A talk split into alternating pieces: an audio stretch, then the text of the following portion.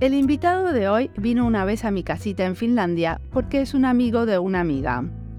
Tengo una casita en una isla en Helsinki, chiquita, de madera, sin luz ni gas.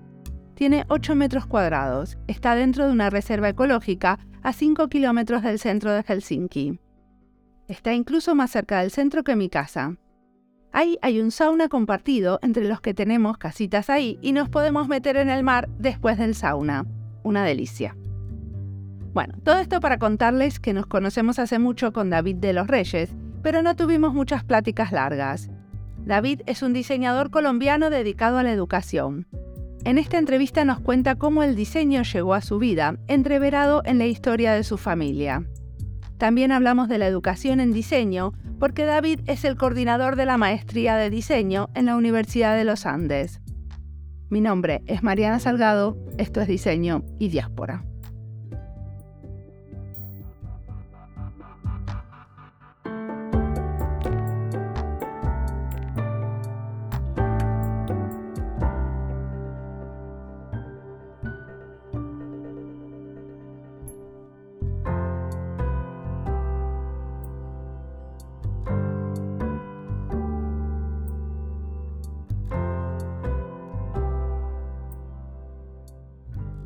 Yo nunca me presento cuando doy clase. Eh, tengo la, la, costumbre de llegar y empezar a dar clase y, y, nunca presentarme.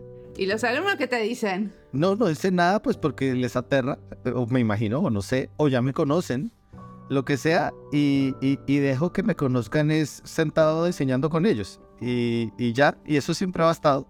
Por alguna razón siempre he tenido mucho fastidio como al que expone su hoja de vida antes de, empezar a conversar y, termina su nombre con alguna sigla. Entonces, pues es como mi acto de, rebelión contra eso. Y ando anónimamente por el mundo. Bueno, pero también, o sea, justamente yo pregunto, le pregunto a la gente que se presente a sí misma, porque muchos se presentan no solamente en función de lo que son como profesionales, ¿no? Hay gente que se presenta y cuenta otras cosas. Así que puedes presentarte como quieras. Pues me llamo David de los Reyes, eh, soy colombiano, bogotano y, tengo todos los puntos ciegos que eso implica. Y, trabajo en la Universidad de los Andes en la, en la Facultad de Arquitectura y Diseño. Y si conversamos, seguramente muchas cosas de quién soy aparecen ahí. Decime cómo llegaste al diseño. ¿Qué te trajo al diseño? El destino y la desesperación, seguramente porque le traté de hacer el quite. Yo empecé a estudiar ingeniería y al semestre y un mes me salí corriendo de allí y empecé a decir que no quería estudiar y que quería dedicarme a escribir poesía. Y me obligaron a estudiar, pero alguien, un muy buen amigo me dijo, un amigo de la familia, que iban a abrir diseño industrial en los Andes, eh, que es una universidad privada aquí en Bogotá que no tenía, pues que, que llegó tarde al diseño, por así decirlo. El diseño arrancó en 1974, más o menos en Colombia y por allá en el 94 abrieron el programa de diseño en los Andes y yo entré con esa primera corte. Pero realmente era la carrera que conocía porque mi papá fue profesor de diseño 20, 25 años. Él estuvo en esa generación que trajo el diseño o que instaló el diseño industrial en Colombia. Y yo conocí esa facultad en la que él enseñó toda mi vida, pero no quería hacer eso. Uno no quiere hacer lo mismo que su papá enseña ni quiere tener un profesor de lo que va a estudiar en su casa. En ingeniería yo estaba muy tranquilo, pero conocí el campus de la universidad y me enamoré del campus y pues me tocó aceptar que, que algo había ahí. Y odié la carrera toda mi vida. Igual nunca pude irme de ahí y ahora estoy dedicado al diseño 100% día y noche y a enseñar diseño día y noche. Muy bien. Así que que de alguna manera lo heredaste. Vino en los genes lo del diseño. Quizás es un nombre más grande que el diseño que no sabría nombrar, pero sí provengo de una familia que estuvo vinculada a, la educación en las artes aplicadas toda su, todo su recorrido. Eh, digamos, eh, eh, uno no se da cuenta de todas las conexiones que tiene con su pasado y con los que han venido antes, antes que uno, y a medida que uno progresa en la vida y va descubriendo esos significados, se encuentra que hay un montón de conexiones. Resulta que mi bisabuelo era un huérfano que por cosas de la vida terminó ayudando a reconstruir la iglesia del pueblo que se había caído cuando ocurrió el terremoto donde quedó huérfano. Eso fue en el norte de Ecuador. Y vino un grupo de artesanos y maestros a reconstruir la iglesia y el altar. Él se enamoró de eso y le dijo al maestro, yo, yo quiero dedicarme a esto, pero pues era, un, era seguramente un niño o un preadolescente. Y el maestro le dijo, sí, si vienes a Quito yo te enseño. Y entonces el, el mito fundacional que mi abuelo me repetía mucho, que parecía describiendo una peregrinación, es mi bisabuelo yéndose a pie a Quito desde el norte de Ecuador a estudiar eh, escultura y pintura. Y estamos hablando de la Escuela Quiteña de Arte Colonial, que digamos era uno de los grandes polos de, de formación y creación de piezas de arte colonial, arte religioso. Él, él se educa y se vuelve muy diestro y se devuelve al pueblo y le enseña a los hermanos y deciden montar un bachillerato artístico que no dura mucho porque pues una cosa es ser artista y otra muy distinta a ser eh, eh, profesor o administrador educativo o, montar un, servicio al respecto. Pero vía ese bachillerato lo que duró, pero también la presencia de ellos terminan enseñándole a todo el pueblo a hacer arte religioso y de hecho el pueblo, San Antonio de Ibarra, es reconocido hoy porque es eh, un sitio de producción de imágenes religiosas muy importante. Lo que sí ocurre es que al interior de la familia se forma una escuela de, artes y entonces las familias, la familia de los reyes es como, como ser aprendiz de un maestro artesano toda la infancia. Entonces mi abuelo también se forma allí, eh, mis tíos abuelos, todos son escultores o pintores o talladores. ¿Y eso qué quiere decir? Cuando están en la mesa familiar, o sea, o, o, está muy presente esto de pintar y dibujar y hacer escultura en la casa. Claro, porque digamos, pues todo papá tiene el problema de poner a hacer algo a sus hijos, por un lado para tenerlos ocupados y por otro lado para, para, formarlos para la vida.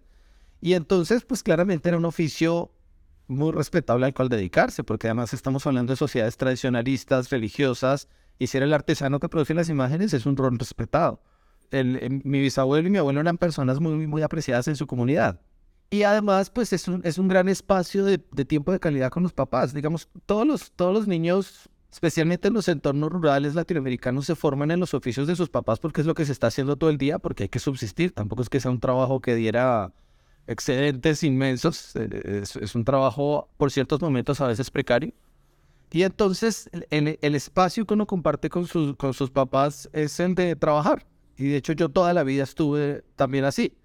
Entonces uno tiene una relación con su padre y con su abuelo de maestro aprendiz, que creo que uno tácitamente la tiene, pero en este caso era muy explícita. Entonces todos mis tíos crecieron en ese entorno y mi abuelo también se formó en, de ese modo y, y, encontró también su propia como su especialidad. Pues todos son escultores, pero mi abuelo, por ejemplo, se especializó en escultura en piedra. Y esto es un pueblo en las faldas de un volcán, entonces hay también toda esta narración de subir al volcán y cortar piedra volcánica y bajarla en condiciones pues eh, muy difíciles y heroicas y hacer esculturas monumentales. Y a, su, y a su vez mi padre se cría en esa familia, eh, es aprendiz, pero él, él, por el contrario, y un poco atormentado por esa figura paterna tan poderosa, entonces él se especializa en miniaturas. Mi papá hacía figuras diminutas, tallaba tagua, tallaba madera de naranjo y hacía piezas muy, muy pequeñas con una, una precisión y una paciencia de chino. Y, esa, y ese es, digamos, el, el, espacio familiar donde, donde todos crecen.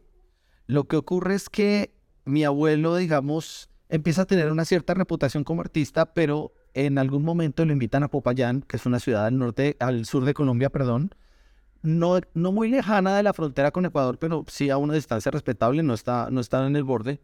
Y Popayán en ese momento era la París de Colombia, era digamos una de las ciudades más ricas de Colombia, también una de las más conservadoras, tenía una universidad que sigue siendo muy importante, que es la Universidad del Cauca, y lo invitan a dar unas, unas charlas de arte y él se conoce con la escena cultural de Popayán, donde ahí, ahí está ocurriendo, por ejemplo, un movimiento de muralismo vinculado al muralismo latinoamericano, donde se conoce con un poeta que fue presidente de Colombia, que es Guillermo Valencia, y, se inspira tanto con ese espacio eh, académico, artístico, intelectual que decide volver a fundar la escuela que tuvo mi bisabuelo.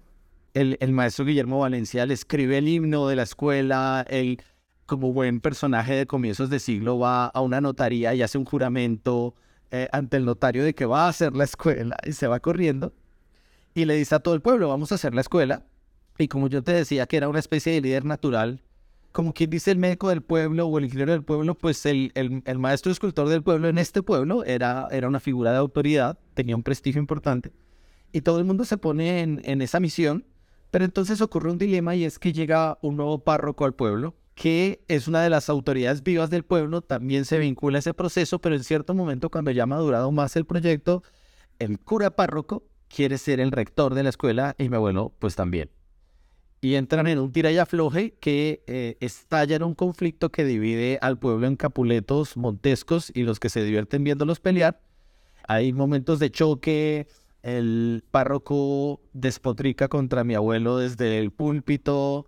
Ahí en algún momento sé que, por ejemplo, dos de mis tíos mayores que ya eran escultores también terminan en una pelea, se van a las manos con alguien más en el pueblo y pasan una noche eh, arrestados. El caso es que la situación, y estamos hablando aquí de los años 40 y además de, de que la, la economía mundial está muy, muy encogida por la Segunda Guerra Mundial y está todo medio marchitándose, termina en que el conflicto se resuelve cuando el arzobispo de Guayaquil, creo, o de Quito, no me acuerdo, el arzobispo viene, llama a mi abuelo y le dice, Alfonso, por el bien del pueblo, vete.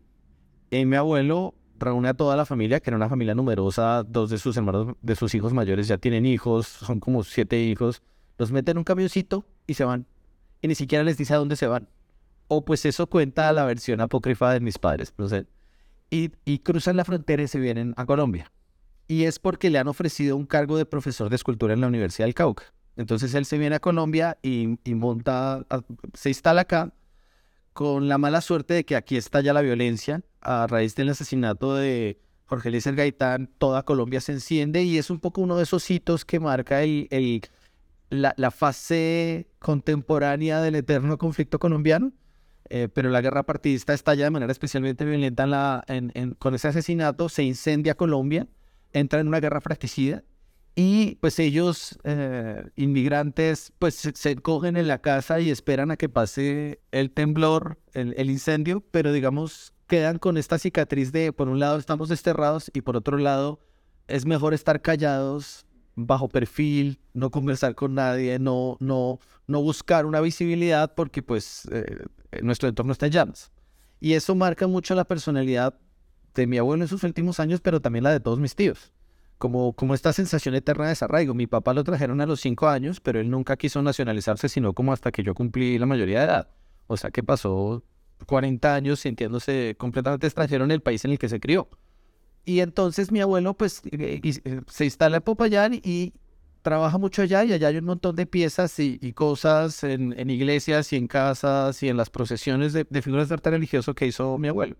Mi padre entonces nace en este entorno, pero él resulta que padecía una condición de neurológica que no, no sé exactamente cómo se llama, pero sufría unas jaquecas absolutamente eh, desgarradoras eh, que luego cuando ya en tiempos modernos lo averiguó con un neurólogo, no eran curables. Entonces él no pudo estudiar en el colegio. Salía vomitando de las clases todos los días, afectado por, por el dolor que sentía. Entonces se encierra en la casa a aprender arte religioso y es cuando te digo que él se vuelve miniaturista. Él a, los 16 años ya era escultor profesional. La historia la estoy contando muy largo, pero pues luego has interrumpido. Es que me interesa tanto, estoy tan apasionadamente escuchando que eh, no te interrumpo. Cuando no me interesa, yo interrumpo. Vale, vale. Entonces, el caso es que mi padre a los 16 años ya es, es, artista profesional, escultor profesional, sabe algo de pintura y entonces se dedica en su adolescencia a los boleros y a tocar serenatas por, todo el, por toda esta ciudad colonial de Popayán. Pero en algún momento, como cuando está por cumplir 20 años, entra en, un conflicto con uno de sus hermanos, que es el único de todos ellos que nunca le interesó las artes, que le interesaba era la vida social y pues tener una, vida normal, supongo. Pero ya todos ellos trabajaban, se ganaban un, un, pequeño dinero y estaban ayudando a pagar el colegio. Pierde el año y mi papá le hace una apuesta y le dice, le voy a demostrar que un bruto como yo que nunca ha estudiado puede pasar el año o esa es la historia que él me contaba, ¿no? Porque eso suena mucho a la, a la fábula que le cuenta un papá a un hijo para que estudie. Se puso a estudiar y cuando mi abuela llegó de un viaje muy largo en el que estaban, cada vez que ellos iban a Ecuador se demoraban meses, le dice, ay, vas a terminar el bachillerato. Y lo engranpó con acabar no solo el año, sino terminar de estudiar. Entonces mi papá termina de estudiar muy viejo el bachillerato, por ahí, por ahí debe haber sido como los 25 años. Y en ese proceso, terminando ese proceso, un amigo de la ciudad le propone que estudie en la universidad. Le echa, no sé cómo le endulza el oído, pero le habla sobre lo importante que es ser profesional, le habla de la Universidad Nacional en Bogotá, como sea, lo convence. Y en parte es porque mi papá, desde que tenía 17 años, quería irse a París a ser artista. Él pues tenía acceso a ciertos libros y tenía esta versión absolutamente romántica del París donde los artistas se, se consolidaban. Le pide la herencia a mi abuelo para irse y mi abuelo le dice, ¿cuál herencia? Pues no tenemos nada. Lo que yo te, lo que, lo que yo te tenga que dar a ti se lo tengo que dar a todos tus hermanos y pues no tenemos para eso. Entonces supongo que Bogotá fue lo más cercano que tuvo a él a irse a algún lugar a buscarse.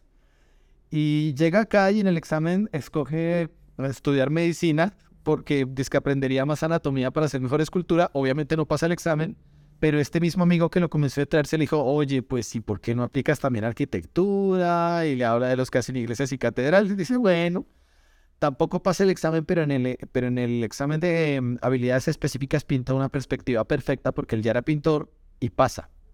Y él estudió arquitectura en los años 60 en Bogotá, que es una época absolutamente emblemática de la arquitectura en Colombia, porque es cuando, cuando se forma una escuela de maestros modernistas que crea el lenguaje pues, moderno de la arquitectura en Colombia.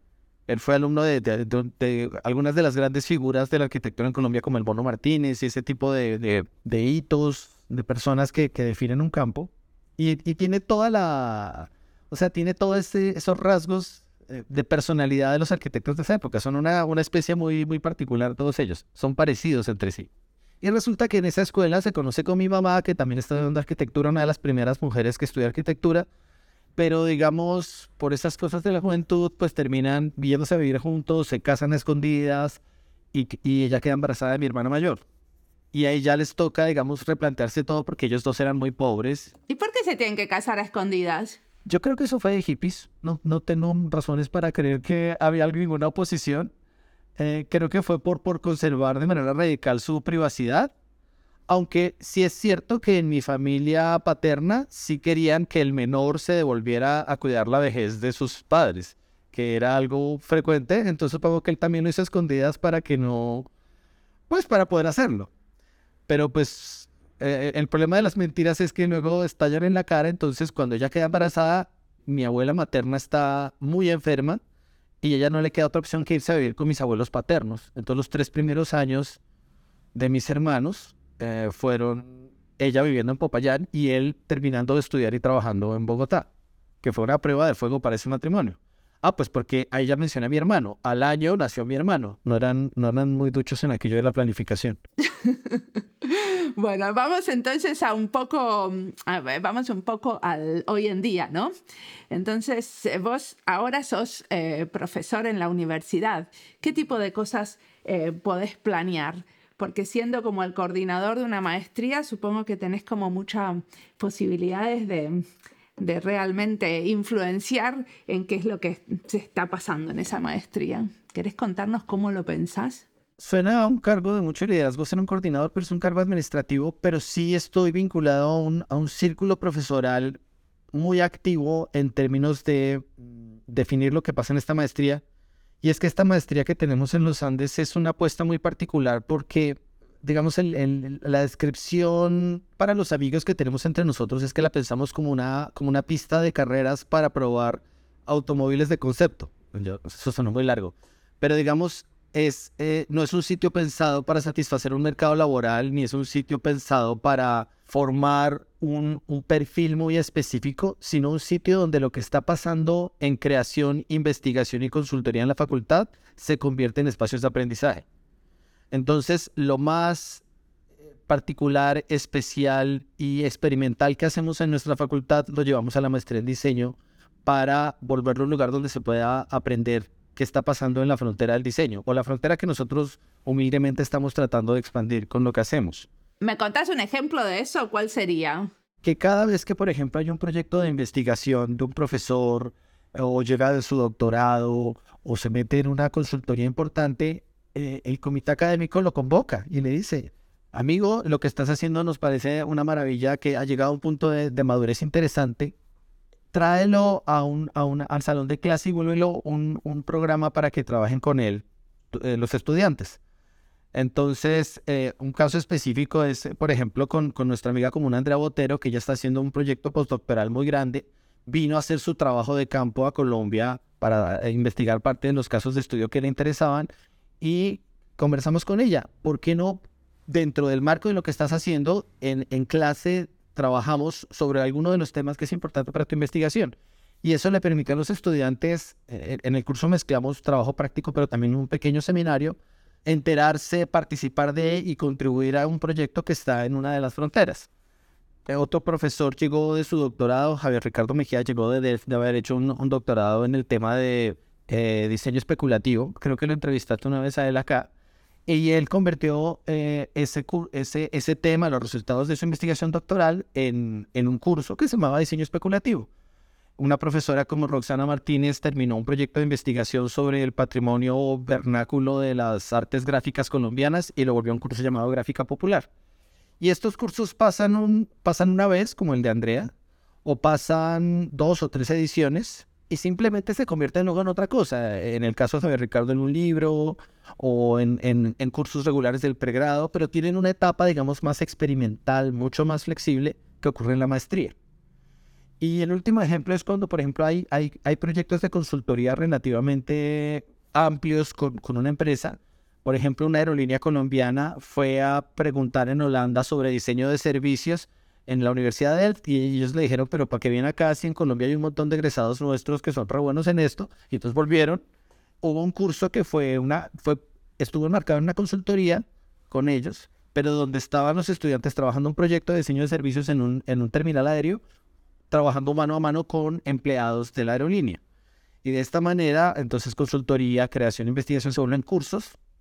Y ninguna cohorte de la maestría tiene los mismos cursos que la siguiente, porque están rotando en una especie de ruleta mágica de oportunidades diferentes, sus espacios para encontrar su propia voz y, y refinar y redefinir sus habilidades creativas. O sea, como que lo que vos haces es estar muy pendiente de qué es lo que está pasando alrededor para poder convocar a los actores específicos que necesitas en un momento dado. O sea, cuando te das cuenta quién está haciendo algo que vale la pena y armas eh, la infraestructura y la capacidad para que esa persona pueda venir a, a dar una clase. Tal cual. Entonces, en algunos casos es, parte de la comunidad, pero también, por ejemplo, podemos invitar profesores extranjeros que pueden venir un semestre o una semana y hemos hecho que la maestría sea capaz de recibirlos de esa manera. A veces los de una semana no pueden venir en cualquier, eh, pueden venir en cualquier punto del año razonablemente, porque tenemos esta capacidad para abrir el espacio a la medida, escuchar eh, un seminario o hacer un pequeño proyecto y es toda esa lluvia de distintas oportunidades muy diferentes la que hace que nuestros estudiantes de la maestría sean capaces de redefinir sus capacidades en entornos muy inciertos, muy dinámicos y convertir todos esos espacios en lugares de práctica eh, significativa. Que yo creo que es una de las cosas más potentes con la que se gradúan. Eh, e, ese control sobre su propio hacer que adquieren gracias a esa capacidad para reescribirse continuamente.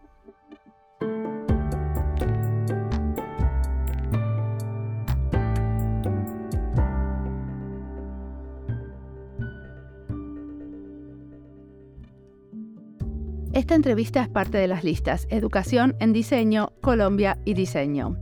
Las listas las encuentran en la sección Recomendados de nuestra página web. En un momento de la entrevista David me pregunta por qué no lo interrumpo. Julia Camerón dice que cuando interrumpimos a nuestro interlocutor en una conversación, perdemos una valiosa oportunidad de aprendizaje. Sin interrupciones, a lo mejor nuestro interlocutor proporciona información novedosa y a menudo interesante. Hay que darle tiempo al otro para que pueda pensar hablando. Y a veces, si interrumpo mucho, me siento que el otro no puede llegar a decir lo que quiere. En general mi manera de pensar es muy rápida y tengo poca paciencia escuchando. Entonces trato de controlarme y de no interrumpir mucho, aunque está claro que a veces no lo logro. También me han criticado por no interrumpir, porque las interrupciones les dan más dinamismo al podcast. Esto de entrevistar tiene sus vericuetos y estoy aprendiendo. ¿Cuánto puedo interrumpir? ¿Cuán seguido sin que el otro no se sienta mal? Está claro que después de 23 años en Finlandia, donde la gente se ofende cuando los interrumpo, me es una experiencia nueva que alguien me pregunte por qué no lo interrumpo. Sigamos ahora escuchando a David con una escucha atenta.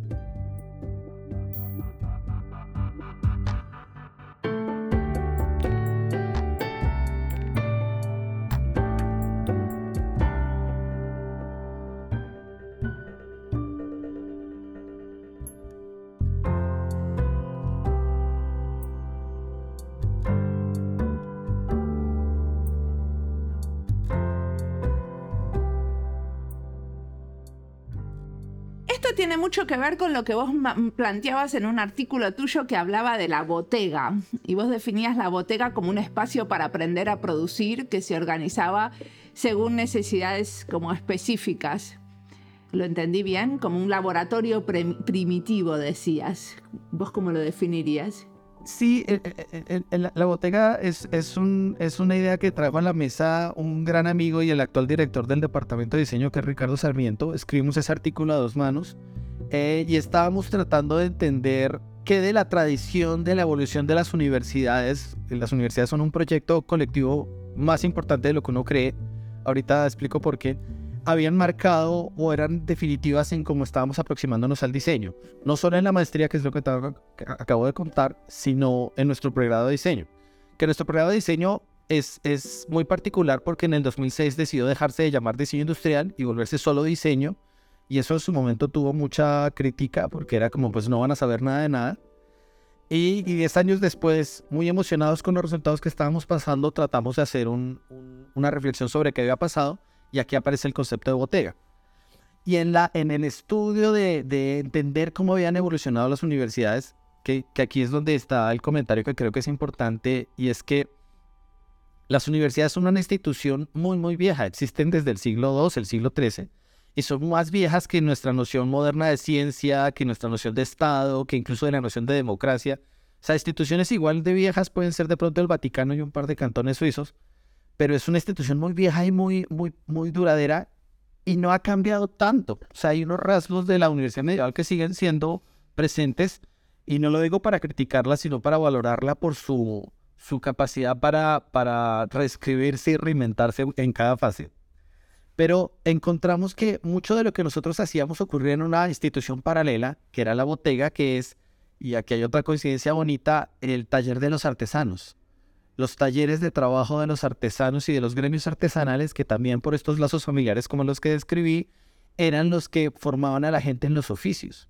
Entonces, un poco gérmenes de la sociedad moderna hay uno muy visible, que es la universidad, pero también la botega estaba en paralelo creando este, este paisaje de saberes que en las ciudades constituyen la infraestructura de la cultura material. Y un poco lo que, lo que quisimos decir en ese artículo es que el diseño estaba eh, creando un, era heredero de esas dos tradiciones y que entender esos dos espacios creaba un espacio interesante para que la universidad siguiera manteniéndose vigente. Digamos, el, el, el patrimonio de los haceres es una parte muy importante de lo que hacemos en el departamento de diseño.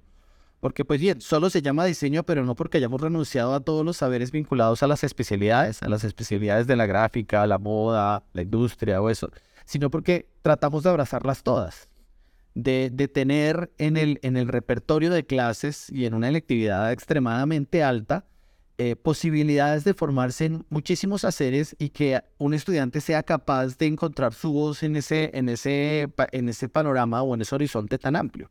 Muy bien. Y una de las cosas que, vos hablas es que los diseñadores tenían como mentes elásticas, que pueden escuchar el entorno, pulsar lo que sucedía en diferentes formas de conocimiento, establecer puentes, trabajar en grupos insólitos. ¿Es así ahora? ¿A vos te parece que seguimos siendo elásticos? Ahora más que nunca, ahora creo que es más urgente. Digamos que el diseño como práctica humana pues es, inmemorial, pero como profesión es muy reciente y, se origina, digamos, con la división del trabajo de las, de las manufacturas del siglo XVIII y se consolida con la industrialización. Y, se origina como en los haceres y en los oficios. Y al principio se definía mucho alrededor de un craft muy específico y de, y de, unas, y de un conjunto de destrezas, digamos, eh, de profesional eh, en, en, un entorno específico, ¿no? El diseñador gráfico muy vinculado a un cierto sector de la comunicación y la industria y, siendo muy experto en, los medios de, producción de, su mensaje visual. Eh, pero en la medida en la que se ha ido transformando tan radicalmente el sistema económico y, con la, ruptura dramática que significó la digitalización, definirnos alrededor de ese oficio creo que no, no es lo más potente. Creo que es ser versátiles y omnívoros en términos de oficios, pero muy vinculados al tema de cómo participamos de la, de la, de la construcción social del cambio y de la cultura material. Y ese, ese, eso requiere estar en un estado de plasticidad constante. En, algo, en algún momento de ese artículo que estamos hablando hablábamos de, de cómo en su momento cuando los homínidos tuvieron que eh, eh, adaptarse a la pérdida de los bosques tropicales para estar en la sabana y arrancar el proceso de dominización, eh, la estrategia evolutiva se llama la neotenia y es que las crías eh, de humanas empezaron a crecer, a, nacer muy poco definidas, o sea, muy poco listas para funcionar. una, una cría de caballo camina esa misma tarde mientras que un humano camina a los 11 meses porque nace muy poco desarrollado, con, con muy pocos instintos eh, cableados para, para funcionar eh, de inmediato. Y eso nos hace muy, muy eh, permeables al entorno. El punto es que nosotros tratamos de graduar gente con una neotenia deliberada, no especialistas super generalistas llenos de un montón de referentes muy diversos para que sea el entorno cultural y laboral el que los, el que los reescriba muy rápido. Y, es, y esa ha sido la apuesta que hicimos en el departamento de diseño y creo que es supremamente exitosa porque tenemos un montón de comunidades de egresados que están explorando y adaptándose a espacios completamente nuevos donde antes no estábamos los diseñadores en Colombia. Eso estoy de acuerdo, pero una cosa que a mí me hace mucho ruido y que te quería consultar es que si vamos a la educación formal en diseño en general, cuando un diseñador termina em, de estudiar, estudió casi toda la carrera, durante el tiempo que estudió, estás todo el tiempo con otros diseñadores y diseñadoras. Y hay como bastante poca transdisciplinariedad, porque eh, los proyectos fueron todos adentro con otros como que estudiaron lo mismo. En cambio, cuando salís, justamente eh, lo que pasa es todo lo contrario, que estás trabajando, por lo menos yo trabajo con abogados, sociólogos, antropólogos, pero muy pocas veces trabajo en equipos de diseñadores. Sí, eso es absolutamente cierto y es bastante grave. Y, más que una elección de los diseñadores, aunque sí hay diseñadores muy reaccionarios y que quieren estar muy metidos en su, en su, en su perfección de su oficio, pero lo cierto es que eh, es un problema de la sociedad, el, de la sobreespecialización y el de la formación como de guetos disciplinares es casi que un, resultado un poco tóxico de una visión más bien tradicionalista de la formación profesional. Entonces, dividir las universidades por facultades, por eh, profesiones, por especialidades y que además la carrera profesional de investigador debe ser volverse el experto en un tema y, y volverse muy afilado en un punto, pues crea esta fragmentación que vuelve imposible un trabajo interdisciplinario o, menos aún uno transdisciplinar. Y yo sé que hay otros formatos educativos centrados alrededor de problemas y donde un problema como por ejemplo el agua converge en toda una diversidad de saberes y no solo saberes profesionales, sino también saberes de distinta naturaleza que están en, en las sociedades. Pero también otra vez las universidades tienen esta inercia de siglos y esa inercia de la, de la división por compartimentos es bien difícil de romper. Entonces, ahí sí hay que confesar que en, diseño particularmente, en el diseño de los Andes, primero por esta decisión de, romper eh, con el diseño industrial y volvernos solo diseño, implicó que por un lado trajéramos diseñadores de todas las disciplinas. Tenemos diseñadores de cuanta especialidad, de todas las subdisciplinas. Pero nos ha tocado hacer, como se dice, mm, pequeños hackeos a nuestra institucionalidad para ir incorporando lo interdisciplinario y lo transdisciplinar. Entonces, eh, nosotros, por ejemplo, tenemos un montón de profesiones en el departamento que no están formados originalmente como diseñadores. Eh, inicialmente, por los laditos más, más fáciles, arquitectos y, artistas, pues que ahí no hay, no hay misterio alguno, eso es muy fácil de hacer. Pero en este punto, y, ha costado también un esfuerzo mm, político por parte de mis jefes, eh, tenemos una microbióloga, por ejemplo. Tenemos una científica política que alguna vez la entrevistaste acá, a Mónica Pachón. Tenemos eh, ingenieros. Tenemos, el día menos pensado, tenemos un abogado. Yo quisiera tener un economista y un filósofo. Personas que con una formación muy experta y especializada deciden sumergirse en este entorno diverso que tenemos acá. Y lo mismo en, las aulas. La Universidad de los Andes tiene algo muy hermoso, es que le deja a los estudiantes meter los cursos de lo que quieran, la carrera que quieran, sin pedirles que hagan ningún trámite. Eh, en algunos casos, pues hay unos prerequisitos o laboratorios, pero en general yo podría, en paralelo a estudiar diseño, podría estudiar literatura o derecho sin contarle a nadie y yo creo que más de un papá se ha sorprendido cuando el hijo le llega con, hola, en realidad nunca estudié ingeniería y soy artista. y eso ya hace que nuestros estudiantes sean enormemente diversos y que nos traigan cosas a la, al aula que no son convencionales. Yo ahorita en un curso de mitad de carrera tengo un economista, una, una politóloga en un curso de oficios. Eh, y es, es, es absolutamente hermoso.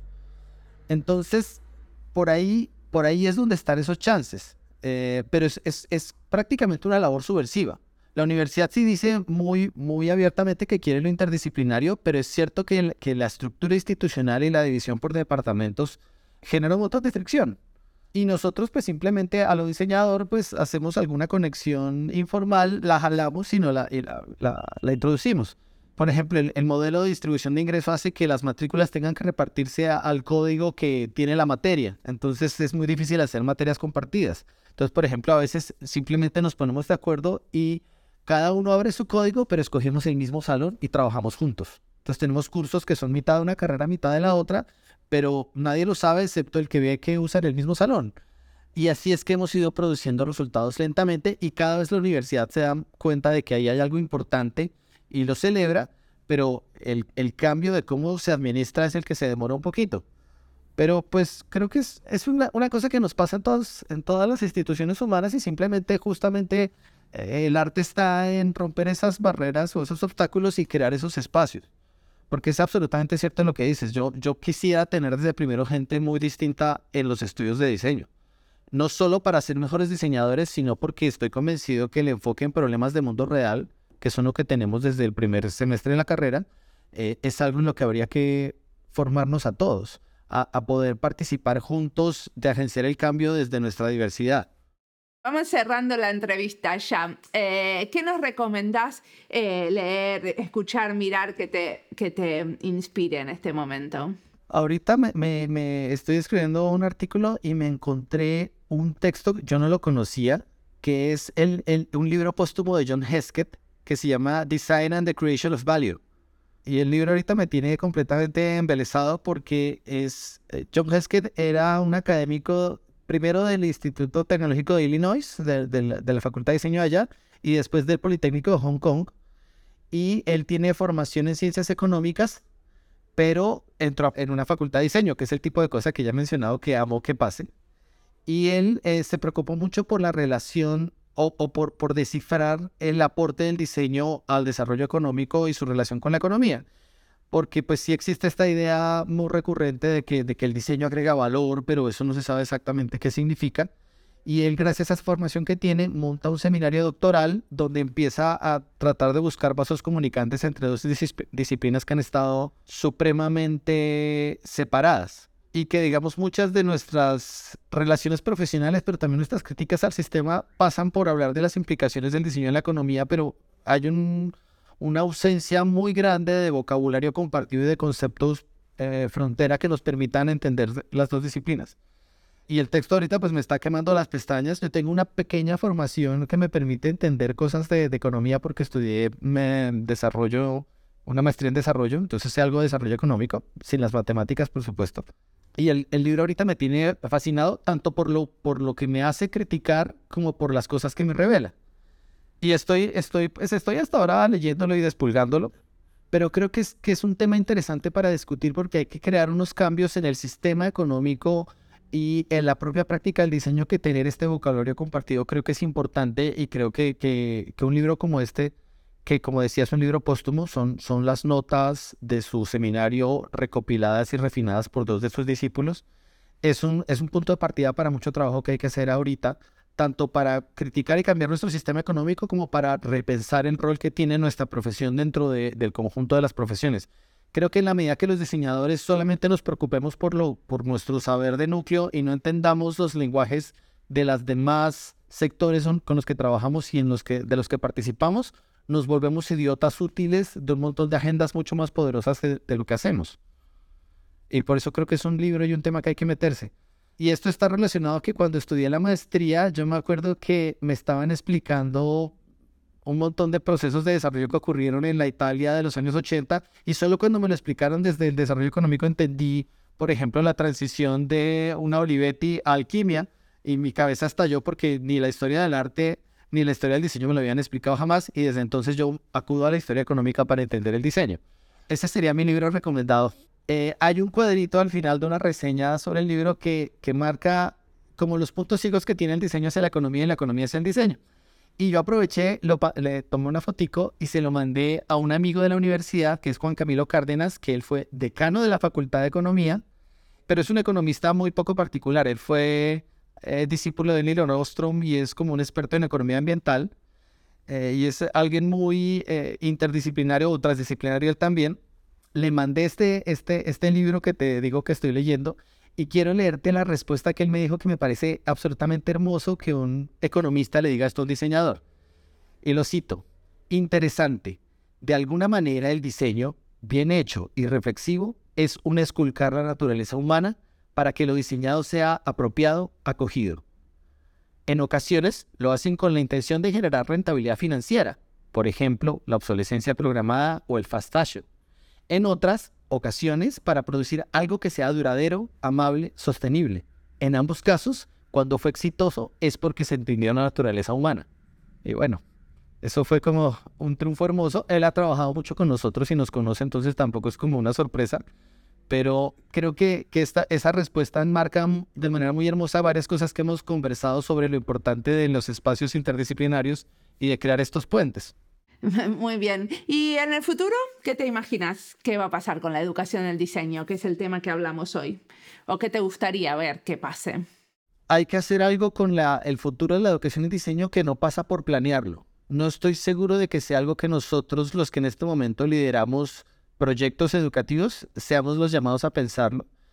Creo que hay algo, una cosa que pasó cuando hicimos el cambio a diseño en la Facultad de Arquitectura y Diseño y es que se trata más de crear condiciones para que haya una especie de explosión cámbrica, que uno tenga una gran diversidad de egresados muy diferentes y que el programa sea capaz de responder a una gran diversidad de intereses. Es decir, lo que hay que es aumentar aún más las oportunidades para que vía electividad y proyectos los diseñadores se formen a sí mismos y que tengamos al final tantos diseños como practicantes del diseño y que romper las barreras para que los no diseñadores adquieran habilidades de diseño y la, diferencia entre unos y otros sea cada vez más tenue, de modo que sean estas comunidades de práctica las que definan una multiplicidad de diseños y posibilidades adaptativas muy diferentes a lo que tenemos ahora, pero varias de ellas con un potencial que ahorita no tenemos para construir el cambio eh, viable que necesitamos. No creo que sea una visión de torre de marfil de un, grupo de iluminados, sino alguien que generosamente cree plataformas, jardines, espacios, puentes donde sean muchos practicantes muy diversos los que construyan esas, esas posibilidades y luego tener, digamos, la inteligencia de reconocer las cosas más hermosas y ayudar a cultivarlas y contribuir a que sigan creciendo. O sea, como que de alguna manera también algo podríamos hacer los que de alguna manera participamos en la educación en diseño para que los no diseñadores adquieran habilidades de diseño. Sí, sean profesionales o no profesionales y bueno, y no solo adquirirlas, sino reconocer las que tienen, porque también es muy pretencioso suponer que esto es como... Totalmente. O, sí, o, también entender más el diseño, no solamente. O sea, yo sé que hay muchos que escuchan diseño y diáspora que no tuvieron formación como diseñadores, pero también es una manera de entender los alcances, entender lo que hacen los diseñadores. Sí, eh, de pronto reconocer en el diseño profesional una capacidad para formalizar y, documentar esos saberes y, volverlos una herramienta un poquito más, más codificada.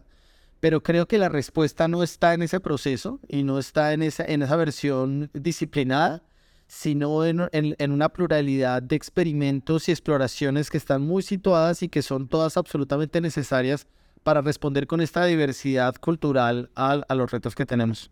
Buenísimo. ¿Qué le recomendarías al eh, David que em, recién acaba de terminar la facultad y está empezando a encontrar su camino en el diseño? Es muy bonito eh, eh, ese momento, digamos, yo, sentí que habíamos triunfado un día con un estudiante a punto de graduarse, me reclamó porque me dijo, no sé qué voy a hacer porque me gusta todo. Y, creo que esa alegría para entregarse a los proyectos, es la cosa más importante que hay que tener. El, el, momento de graduarse es angustioso porque uno pues dice, ¿y ahora qué debo hacer? ¿no? Pero recibir esas oportunidades de la vida con, con, con alegría para, para encontrar otra vez su voz allí es algo muy importante. Uno no sabe con qué le va a salir, ¿no? Uno aplica a, a mil cargos en lo que se parece a lo que uno cree que debe hacer y aparece por el ladito otra cosa que aparentemente no es, no tiene que ver y yo les repito mucho, no depende tanto la decisión que hagas, sino qué haces con ella y, y, y, enfrentarla con compromiso y alegría y aprender de ella creo que es muy importante. como que la vida no creo que esté hecha tan fácilmente de estas decisiones súper planificadas, sino de compromisos alegres y, y entusiastas con lo que va llegando para convertirlo en algo valioso para ti. Muchísimas gracias por la entrevista.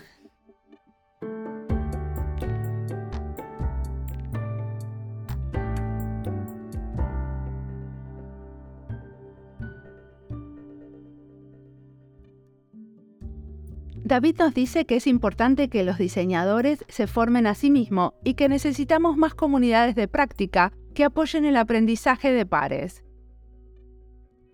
Creo que si llegaste hasta acá, si escuchaste todo este podcast, está claro que también pensás lo mismo. Porque los que escuchan podcast, especialmente este podcast, son personas que tienen curiosidad y se forman a sí mismas, escuchando a otros, a colegas, a otros que hacen otras cosas de las que queremos aprender.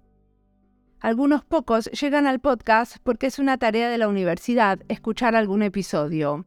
Pero esos son pocos dentro de los escuchas de este podcast. La mayoría tomó las riendas de su formación y escucha podcast en el tiempo libre, o en realidad en el tiempo que una se hace para aprender de otros. Y hacerse el tiempo para este aprender no lineal con sus derivas, periplos y enredos es vital para darle de comer a nuestra imaginación, para sorprendernos encontrando lo que no estábamos buscando. Nadie les va a dar un certificado por escuchar podcast, o si quieren se los damos, pero tampoco cambiaría nada. Necesitamos aprenderes menos efectistas que nos permitan divagar y no ir al punto. Formarnos a nosotras mismas tiene mucho de experimentación, que pasa en diferentes ámbitos y a través de diferentes medios, de enfocar y desenfocar, de aprender a escuchar y escucharnos. Como siempre, la música del podcast es de Antonio Zimmerman, el diseño de sonido es de Julián Pereira. Este podcast está publicado con licencia creativa común con atribuciones. Esto fue Diseño y Diáspora. Pueden seguirnos en nuestras redes sociales en YouTube, Instagram, LinkedIn y Twitter o visitar nuestra página web diseñoydiaspora.org. No olviden recomendarnos, nos escuchamos en la próxima.